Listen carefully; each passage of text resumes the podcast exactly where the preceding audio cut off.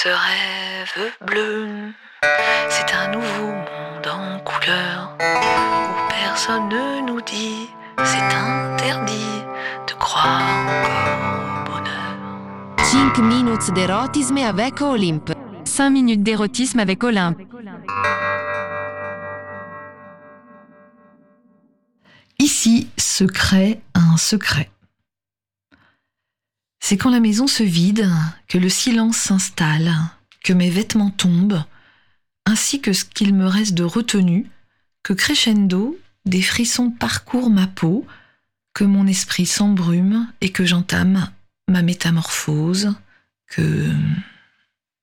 J'aime le contact de mes pieds nus sur les tomates encore vibrantes, des pas qui m'ont précédé durant des décennies.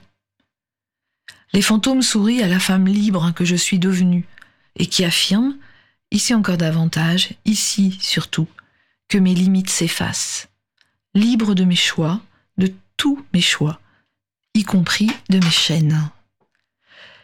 Les murs épais ont été débarrassés de tout repère de la vie d'avant. Photos, tableaux, papier peint ou carrelage ont disparu. Reste le plâtre et le sol en terre cuite. Un meuble ou un objet pour chacun des fantômes. Seul. Et maintenant, je l'attends. Les nourritures terrestres se résument en un amoncellement coloré évoquant une nature morte flamande du XVIIe sur la table de la cuisine. Et sur la banquette, les œuvres de Duras ainsi que mon précieux catalogue de l'exposition de Georgia O'Keeffe à la tête moderne 2016.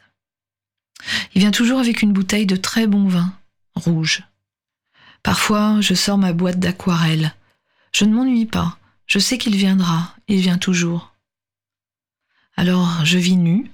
Mes pas glissent sur les tomates jusqu'aux lames en bois de la terrasse, puis sur l'herbe drue de la pelouse qui entoure l'érable où il aime m'attacher.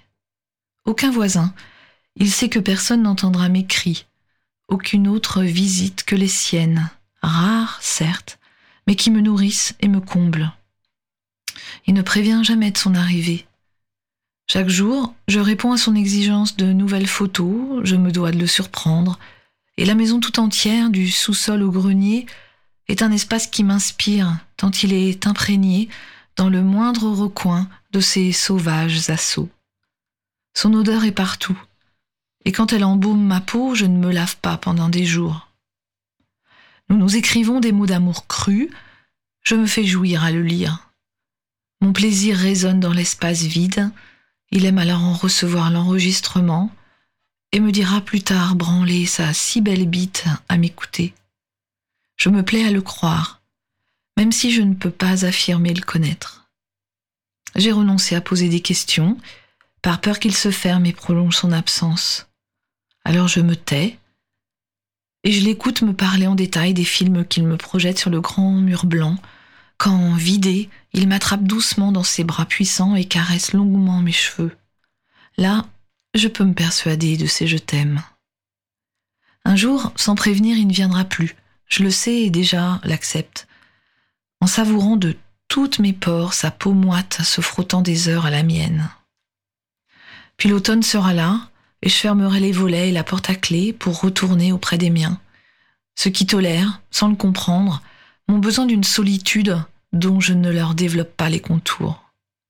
Sans lui, je laisserai mon sexe s'assécher, ma peau se faner. C'est ainsi, c'est le prix à payer. Je le savais avant de signer ce contrat avec un diable.